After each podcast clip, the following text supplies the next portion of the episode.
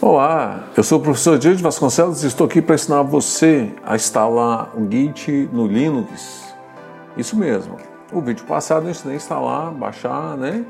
E instalar no Windows. E criamos ali o usuário, né? Tudo aquela, aquele, aqueles comandos ali. E agora nós vamos fazer isso no Linux. Então eu vou chamar vocês aqui, ó, na minha tela agora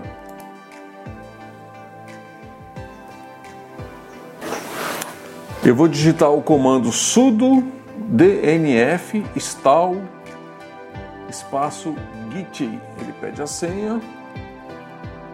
Aí você digita a sua senha. Ele faz a verificação. Já está instalado. Maravilha! O Linux tem essas e as dependências tudo resolvidas, nada para fazer, concluído. Então você digita aqui, ó, Git version, versão 2.21.1. Então digitei o comando git espaço é, tracinho tracinho version e ele já me dá já a versão que eu estou usando do meu Git.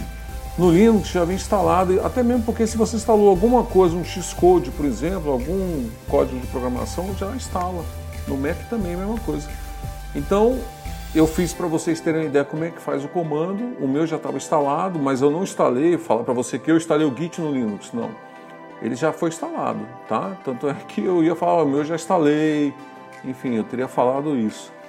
Então aqui vamos configurar, ó, Git, o comando, né? É, vamos configurar o, o usuário, tá? É, Git config config espaço traço traço global user.name entre aspas o nome. Ok vamos fechar aspa. Maravilha. Agora eu vou trocar o e-mail. E-mail maravilha. Aqui também.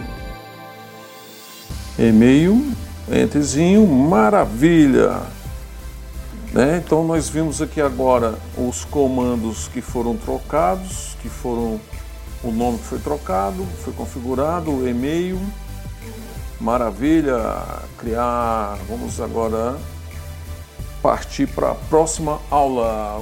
Então está está instalado e agora nós estamos vendo que no Linux é mais fácil que no Windows, né? E nós sabemos disso, né? Porque é uma coisa maravilhosa o Linux, o mundo Linux, o mundo Unix, e é muito mais fácil de se trabalhar. Então você no próprio Shell você trabalha com os comandos do Linux, comandos locais.